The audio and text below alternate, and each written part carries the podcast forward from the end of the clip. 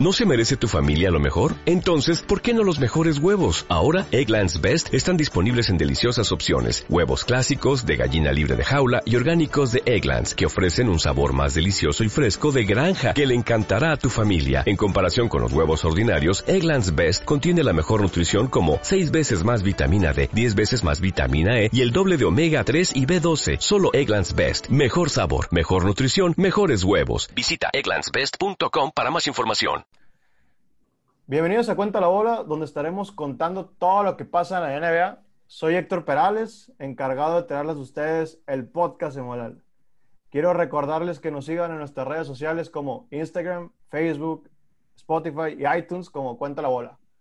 El día de hoy me acompañan dos jugadores que forman parte de la primera selección varonil de básquetbol que ha ganado el centro básquet. Alex García Williams uno de los, de los tantos premios ha sido seleccionado nacional sub-17 y sub-18 y ahora juega con el TEC de Monterrey Campus Puebla. ¿Cómo estás, Alex? Muy bien, muy bien. Muchas gracias por la invitación y feliz de estar aquí. Perfecto, perfecto. Y mi segundo invitado, Gilberto, Gilberto Berrones, ha sido seleccionado sub-16 y sub-17 y también ahora juega con el TEC de Monterrey Campus Puebla. ¿Cómo estás, Gilberto? Hola, hola, muy bien, un gusto estar aquí contigo y pues bueno, vamos a, contar un poquito. Perfecto, perfecto, ya, pues ahí está, ya, ¿qué, les parece si empezamos con una serie de playoffs que, que, hace un par de horas se acaba de culminar, de terminar, y es la de Celtics versus 76ers. Hace ratito acabo de publicar una encuesta en mi Instagram donde varias personas me contestaron y me dijeron sus resultados, sus opiniones. Y ahora les quiero preguntar a ustedes, primero a ti Gilberto y luego a Alex, ¿cuál es el factor de que esta serie se haya quedado 4-0? ¿Es por mérito de Celtics o es un error de la gerencia de 76ers? Pues mira, yo creo que ahí incluyen muchos factores. Obviamente yo, por ejemplo, a mí me ha tocado ver, me ha tocado la oportunidad de ver a jugar a los Celtics eh, es un equipo muy competitivo, pero a la vez también trabajan mucho en equipo. Yo creo que eso los ha llevado a donde están ahorita. Eh, por parte de, los 76ers, pues siento que es un equipo de, de, muchos egos, de donde pues como que cada quien no acepta jugar su rol. Por ejemplo, muchos quieren ser protagonistas y es lo que los ha llevado a que no concluyan de la manera en que quieren, porque en realidad si nos basamos, yo creo eh, la plantilla de los 76ers yo creo que sobrepasa a la de, a la de los Celtics porque obviamente tienen una calidad de jugadores eh, extremadamente buena, pero bueno, eso, esa es mi opinión. Obviamente van a haber muchísimas más, pero yo creo que puede ser algo que, influye mucho. Alex, ¿qué opinas? Pues sí, como lo dijo Gil, yo creo que fue una combinación de, de los dos factores yo creo que, que los Celtics son una organización que llevan años construyendo una fundación muy, muy buena y creo que se está, se está mostrando mucho ahorita. Y también yo creo que, que 76ers ahí tienen, tienen, tienen mucho talento, pero con que les falta eh, culminar lo que Celtics ya, ya ha hecho a, a través de los años, que es trabajar más en equipo y, y pues jugar. Porque 76ers tiene un equipazo, pero, pero no, no, no, logran jugar como, como deberían, como en equipo y como, como una sola organización. Sí, claro, claro. Yo concuerdo contigo, este, Alex, pero Gilberto, tengo algo muy, algo muy importante que, que discutir ahorita contigo. La verdad es que vimos a un 76ers y Joel Embiid, sí, perdón, sin, sin Ben Simmons y un Joel Embiid lesionado también que aún así promedió 30 puntos, 13 rebotes, 1.3 tapones. Son increíbles estadísticas. Pero tú mencionaste algo que es Celtics no tiene tantos jugadores como 76ers que les puede ganar. Y aquí menciono a dos jugadores que no demostraron nada esta serie, que por eso fueron la barrida principal. Y la situación principal por la cual fueron barridos esta, serie fue Tobias Harris y, yo, y Al Horford, dos jugadores que desaparecieron, que promediaron en su caso, Tobias Harris 15 puntos y Al Horford 7 puntos, siendo unos jugadores que acaban de recibir un contrato de millones de millones de dólares. Y aquí discrepo contigo y quiero preguntarte, ¿todavía sigues pensando que 76ers tiene mejor equipo que Celtics? Pues obviamente eh, es lo que ocurre con jugadores, yo les, yo los puedo llamar eh, jugadores regulares, porque obviamente si lo comparamos con un jugador determinante, que por ejemplo en este caso puede ser LeBron, que LeBron siempre va a andar en su mejor momento, y habrá otros en donde, no sé, te van a jugar de 30 y hay otros que te van a jugar de 15 a menos de puntos. Entonces, no sé, son, siento que no, su, su, valor a veces no, no influye tanto en lo que ellos pueden demostrar. Por eso el que tú les brindes todo, todo ese tipo de, si se pueden llamar de herramientas, que obviamente son los, los recursos que ellos adquieren, eh, es lo que hacen que ellos se, se, agranden y, y, muestren cosas que pues a la, a lo mejor no están dispuestos a mostrar en, en, en, ningún determinado momento, porque eso sí, juegan muy bien en, en, la temporada regular, pero cuando se acerca la hora de la verdad, ninguno está dispuesto a sacar la casta, nadie se, se, faja, entonces, pues es que es algo, ya hay mucho que influye ahí de, de orgullo, ¿sabes? Sí, sí, sí, entonces, no te puedo dar una explicación así concreta, pero, pero obviamente, o sea, los 76ers tienen una, una super plantilla y, y, o sea, hablando de, los, de sus primeros cinco, yo fíjate que no había, no, no, no le puse tanta atención a, la, a su serie, a la, de, a la de Celtics ni los 76ers, porque pues no son, no son equipos que me agraden de todo, pero pero obviamente sí, como ya te lo mencioné, Celtics viene trabajando de una manera muy impresionante con jugadores como Kemba, como Jason Tatum, este, Jalen Brown, si no me equivoco, y pues ya los, los demás que son los que, los que aportan su banca, también los, los, los, los he visto jugar, entonces por eso yo creo que el factor equipo hizo que, hizo que venciera el talento. Ok, perfecto. Entonces tú, todos esos cambios muy importantes en talento y en equipo, que son dos cosas muy importantes aquí a la hora de jugar básquet, porque todos, todos los coaches nos dicen, eso se juega en equipo y se gana en equipo. Entonces, tú mencionaste algo muy importante, pero ahora te pregunto, Alex, a ti, con lo que mencionó este Gilberto, Jason Tatum y Kemba Walker, los dos jugaron increíble, pero a pesar de eso, también se agregó un jugador más, Jalen Brown, un tridente que está joven y tiene futuro, que acaba de, hacer un sweep a 76ers, que son un poquito más veteranos. ¿Cómo ves a estos jóvenes? ¿Crees que pueden llegar a más en estos playoffs? ¿Cómo ves ante la adversidad que acaba de vencer a los 76ers? ¿Qué opinas de estos jugadores? Yo creo que es un, un trío muy, muy emocionante, muy interesante de ver, porque son como, es como un trío como de underdogs, que mucha gente no los ve o los o no les pone mucha atención, pero, pero si los ves, eh, Jalen Brown siempre ha sido un jugador muy sólido y no es un jugador que, que meta muchísimos puntos, sino que, que anota puntos, agarra rebotes, defiende muy bien. Igual Jason Tatum y Kemba Walker son, son jugadores muy completos y yo creo que, que se combinan muy bien. Sí, claro, claro. Y sobre todo que, como te comenté, están jovencísimos, o sea, tienen 21, 22 y Kemba un poquito más grande, ¿no? Pero, pero ahí se ve, o sea, ese, ese nivel de profesionalismo de ahora decir, oye, Jason Tatum, que es más joven que Kemba, decir, oye, tú vas a ser el, la cabeza de la ofensiva, luego Jalen Brown y luego yo Kemba. Pero sí, sí me enfoco mucho en, en esta serie porque acaba de pasar algo que nunca habíamos visto, un sweep de un equipo que el año pasado era contendiente y este año no. Sí vencimos, se fue, sí hay unos cambios, enormes cambios que hicieron. La verdad, este error se lo, se enfoco a la, a la, gerencia de 76ers porque tomaron decisiones horribles en, esta off-season. Dejaron ir a los tiradores que tenían. Tenían un equipo muy bueno rodeado eh, con base a Ben Simmons y Joel Embiid. Dejaron ir a muchos tiradores, JJ Redick. Y jalaron a Donald Horford, que no me gustó porque es un stop a la ofensiva porque tienes a Joel Embiid que también necesita la zona. Entonces, pues ahí está, es, un tema de batir, la verdad. Esta serie no la esperaba que terminara así. Se vio mucho más fuerte Celtics en esta serie, 4-0, o sea, es impresionante. El, capítulo anterior lo, hablé con Jorge Camacho, esperábamos un 4-1, 4-2, mínimo un partido ganado, pero un sweep, la verdad no. Entonces, esta offseason va a estar muy buena, van a venir muchos cambios para este equipo.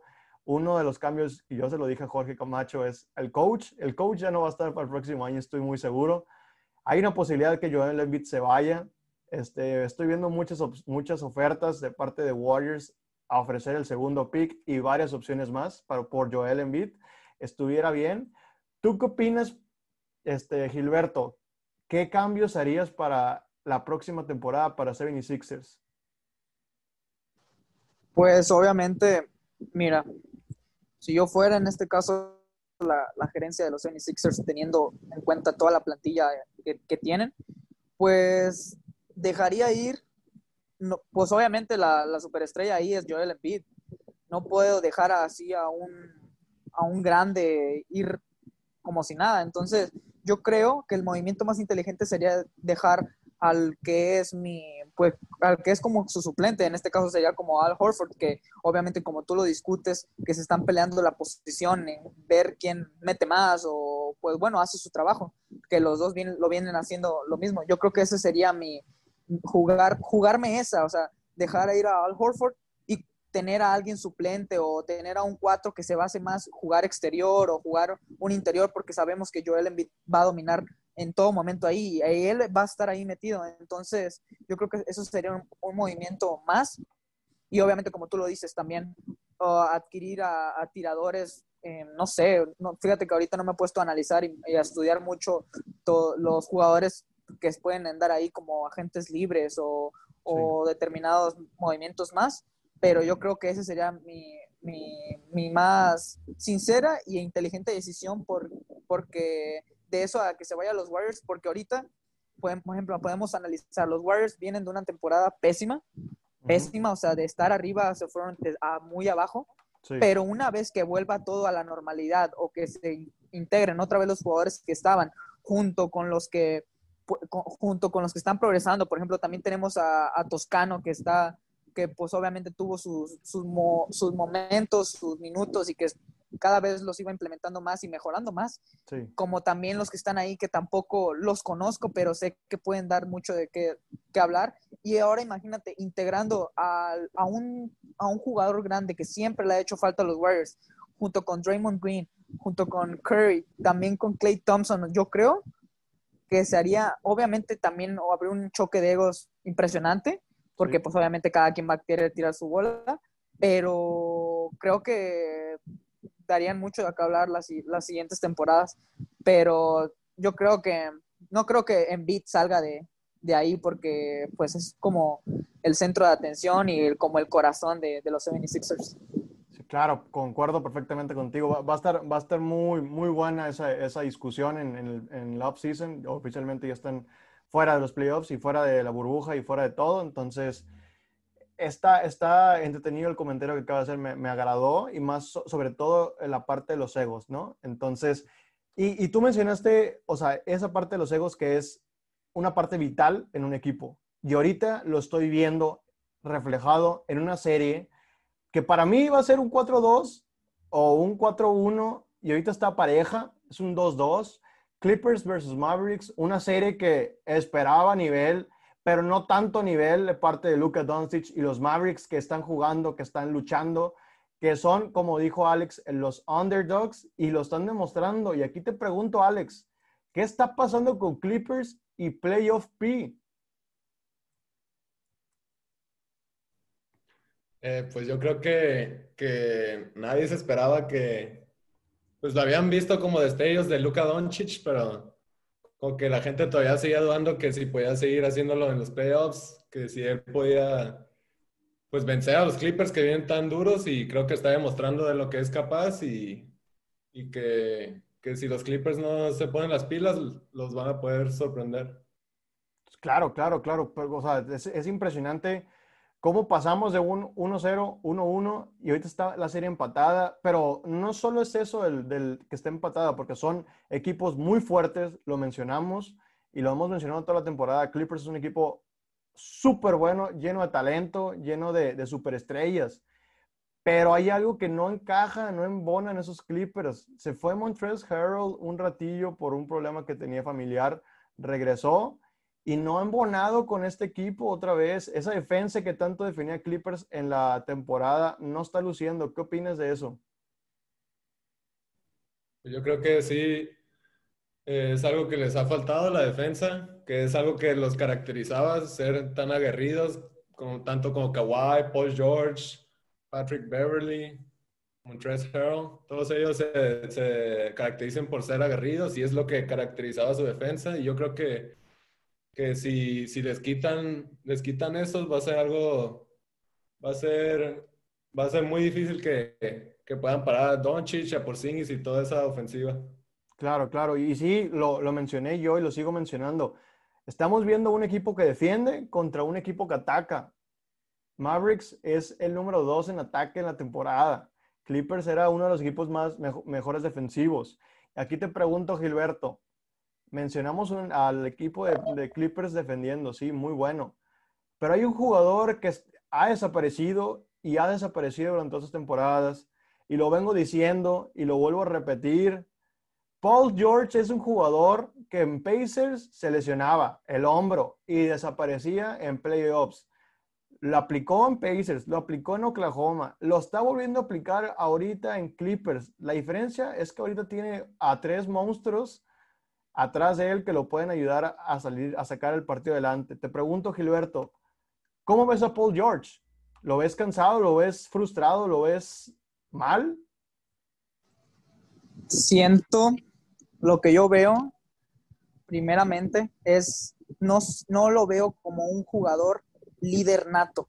Okay. Lo, no, lo veo, no lo veo como ese jugador que a pesar de todo trata de cargarse al equipo al hombro.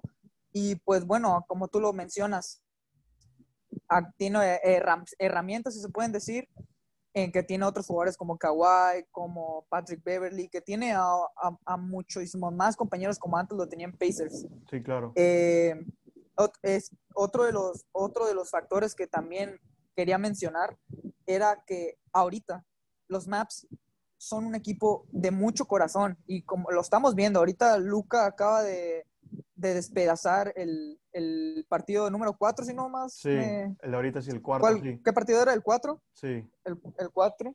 Entonces, a ellos, lo, lo, que los Clippers demostraron a ellos fue que tienen la, o sea, ya vieron que ellos pueden ganar, que no porque sean Clippers con, con un Kawhi que viene de literalmente a ser campeón al, a los Raptors, a, con una estrella secundaria también que es Paul George, no, no porque solo estén ellos, quiere decir que pues van a, van a, van a ganar, al contrario, ellos ya se dieron cuenta que pueden con eso y más. Entonces ellos, el problema eh, de aquí es que ellos subestiman a un equipo que pues está joven, que no, tiene, que no cuentan como tan, con tantas estrellas, que pues nada más está Luca, por Singles.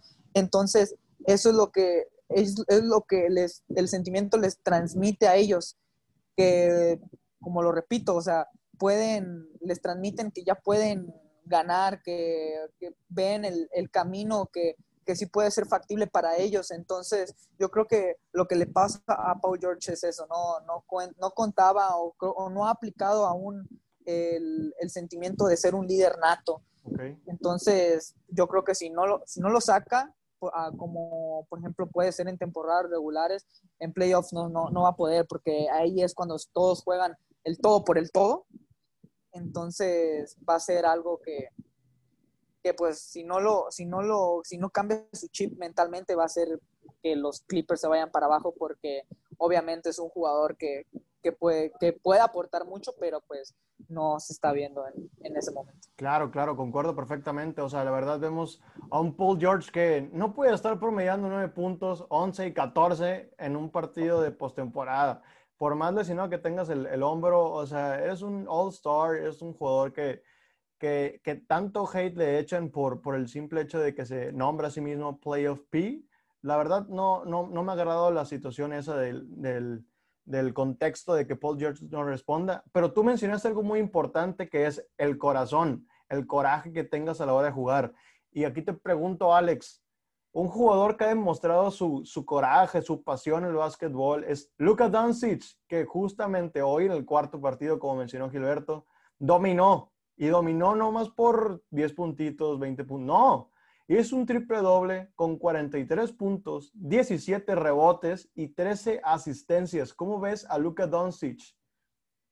Sí, Doncic es, es un jugador increíble, algo que yo creo que nunca habían visto antes eh, a Gilberto y a mí nos tocó la fortuna de ir a verlo jugar en la Arena México y, viéndolo en persona es algo increíble de otro mundo. Eh, ah, y de igual manera metió un triple doble ahí con más de 20 puntos. Y, Fueron 40. Pues, puntos.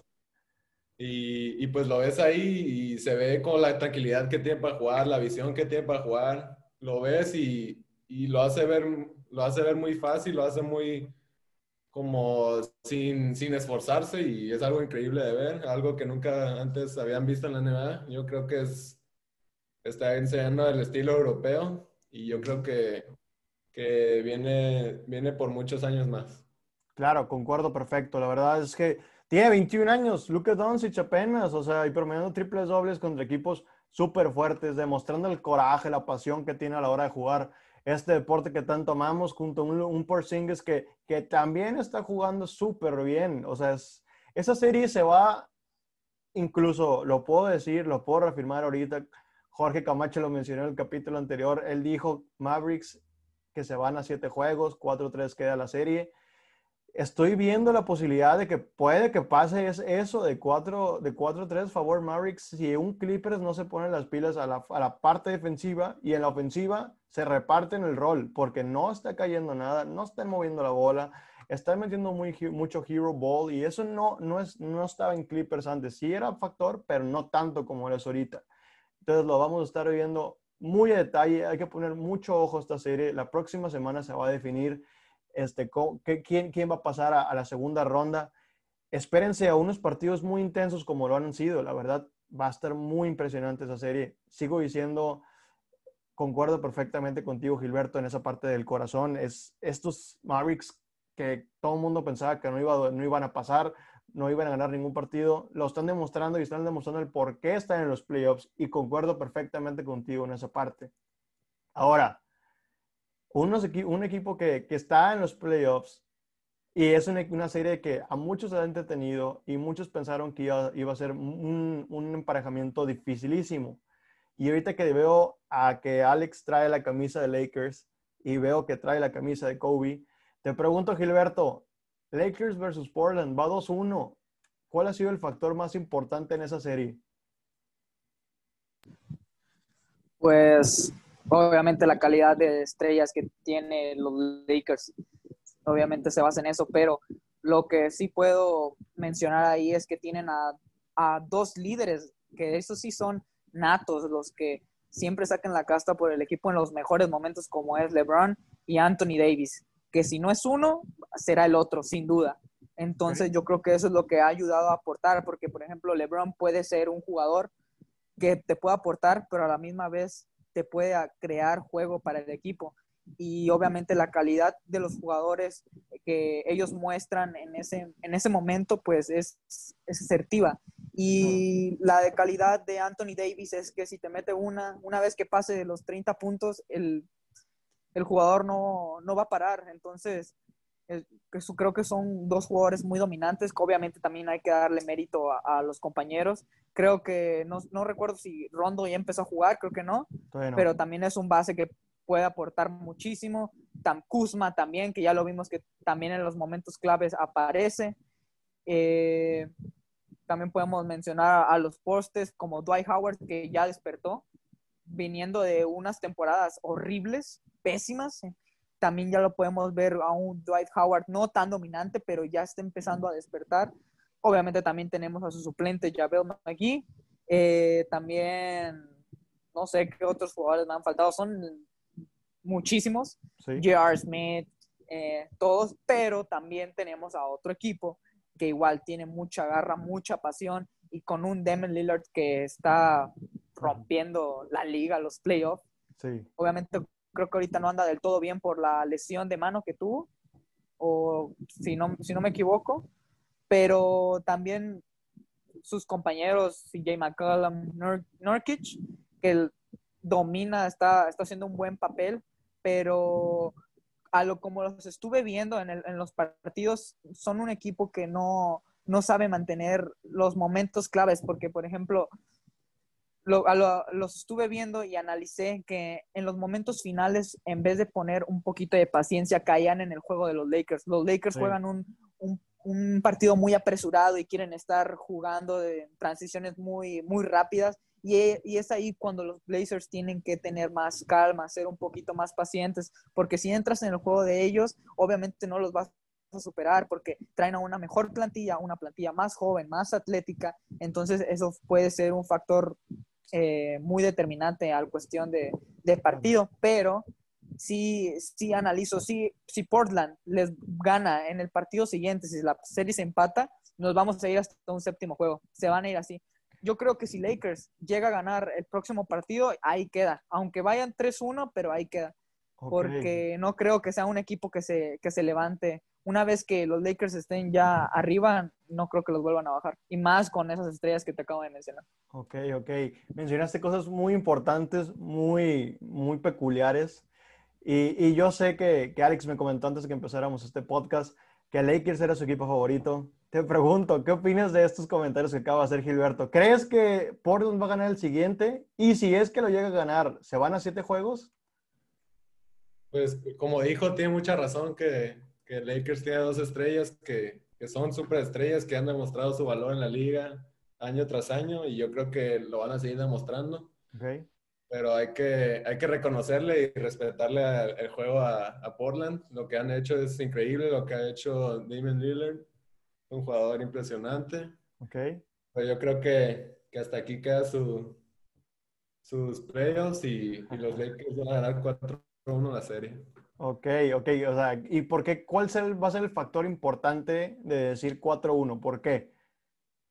Eh, pues yo creo que, que, LeBron no va, LeBron o Anthony Davis, cualquiera de los dos no va a dejar que, que Blazers gane otro juego y yo creo que lo van a acabar desde ahorita, no van a permitir que los Blazers eh, los sorprendan ni un juego más porque si los Blazers, si Lillard y los Blazers ganan otro juego, van a agarrar mucha confianza, mucha van a, aprenderse en fuego y, va a ser peligroso. Yo creo que, que Lakers va a ir 4-1 en esta serie. Ok, perfecto. En eso sí, con, o sea, acordamos los dos, o sea, yo también dije 4-1 en mi predicción en el capítulo pasado con Jorge Camacho. Dije 4-1 y les voy a comentar por qué. Porque yo dije, Lakers viene de 8 partidos, bueno, 7 partidos que, que no habían jugado su mejor básquet, estaban muy flojos. Y, y, la verdad, este equipo ha cambiado muchísimo ha cambiado muchísimo la forma de trabajar y todo eso. Y la verdad, siento que van a cambiar muchísimas cosas. Y lo hicieron. Perdieron el primer partido, pero yo lo había predijo, predigido. Pero es algo que, que, que, es algo que puede ser factor en el próximo partido, como lo mencionó Gilberto. Yo la verdad no veo un, a un Blazers ganando. Te voy a decir por qué. Hoy cumple años, bueno, cumplía, cumpliría años Kobe Bryant y es un factor de motivación para este Lakers que, que, está on fire ahorita ya. Y siento que el próximo partido se lo van a dedicar a él. Van a seguir con un jersey diferente, uno de negro, que respetando a Black Mambo. Y es por eso la razón que no veo a un Portland ganando mañana. Y si llegara a ganar, si llegase a pasar, estuviera muy bueno ese, ese sexto partido, la verdad. Están muy bien las, las decisiones que ustedes toman concuerdo perfectamente con ustedes. Lakers y Portland, una serie muy buena.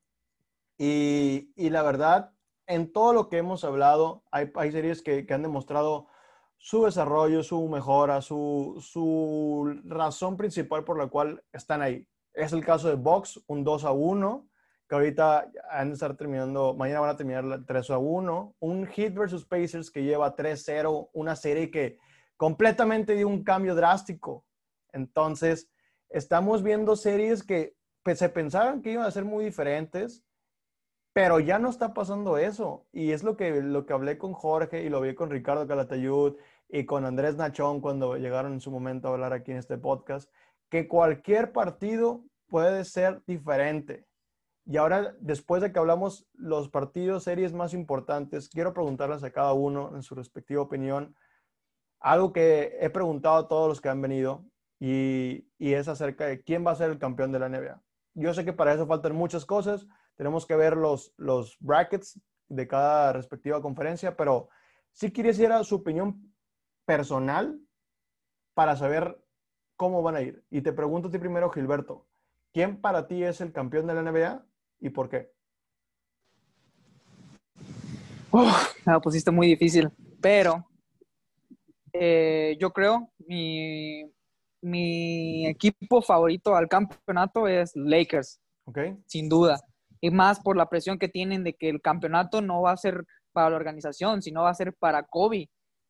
Entonces, porque ellos desde un principio dijeron que iba, esta iba a ser por Kobe. Entonces, obviamente yo creo que todos los jugadores, LeBron y, y compañía, tienen una presión muy grande por el cual deben de hacer ese campeonato, porque obviamente sería un tributo bien honrado hacia la persona que fue y el jugador que aportó tantas emociones a, a la institución. Pero por otro lado, veo a, un, a unos Bucks muy, muy fuertes que son de la otra conferencia, pero que no, no siento que aún Giannis no está listo para, para llevar a su equipo, no sé si tenga el liderazgo a, hacer, a llevarlos a ser campeones, pero no sé, eh, no sé si pueda dar la sorpresa, como tú dices, ha sido unas, unas series muy eh, determinantes que no se sabe quién va a, a, sobresalir. Eh, también, obviamente, no te voy a, a, mentir que me gustaría muchísimo ver a Luca, Luca a un Luca campeón. Imagínate que un joven llevara a un equipo a, a las finales y que las ganen, pero obviamente le queda, le queda mucho, mucho lapsos de temporadas a, a, a Luca y, a compañía, entonces no creo que pueda ser tanto, porque una vez, por ejemplo, una vez que ya LeBron esté eh, en las finales, una vez que ya entra a la etapa de finales de conferencia y así, ni quien lo pare, sin duda. Los últimos torneos ha demostrado bastante que, que LeBron puede ser muy determinante. Tal vez la temporada pasada no, pues ni siquiera calificó, pero ya una vez estando y teniendo a buenos jugadores al lado, es, yo creo que, que, es de, no es de esperarse que LeBron pueda sacar el, el título, yo creo que lo, lo, va a hacer. Y entonces tienen muy bien esa, esa mentalidad de que tienen que hacerlo por Kobe. Yo creo que esa es mi, mi más sincera opinión. Perfecto. Y a ti, Alex, ¿cuál es tu opinión? ¿Quién va a ser el campeón de la NBA?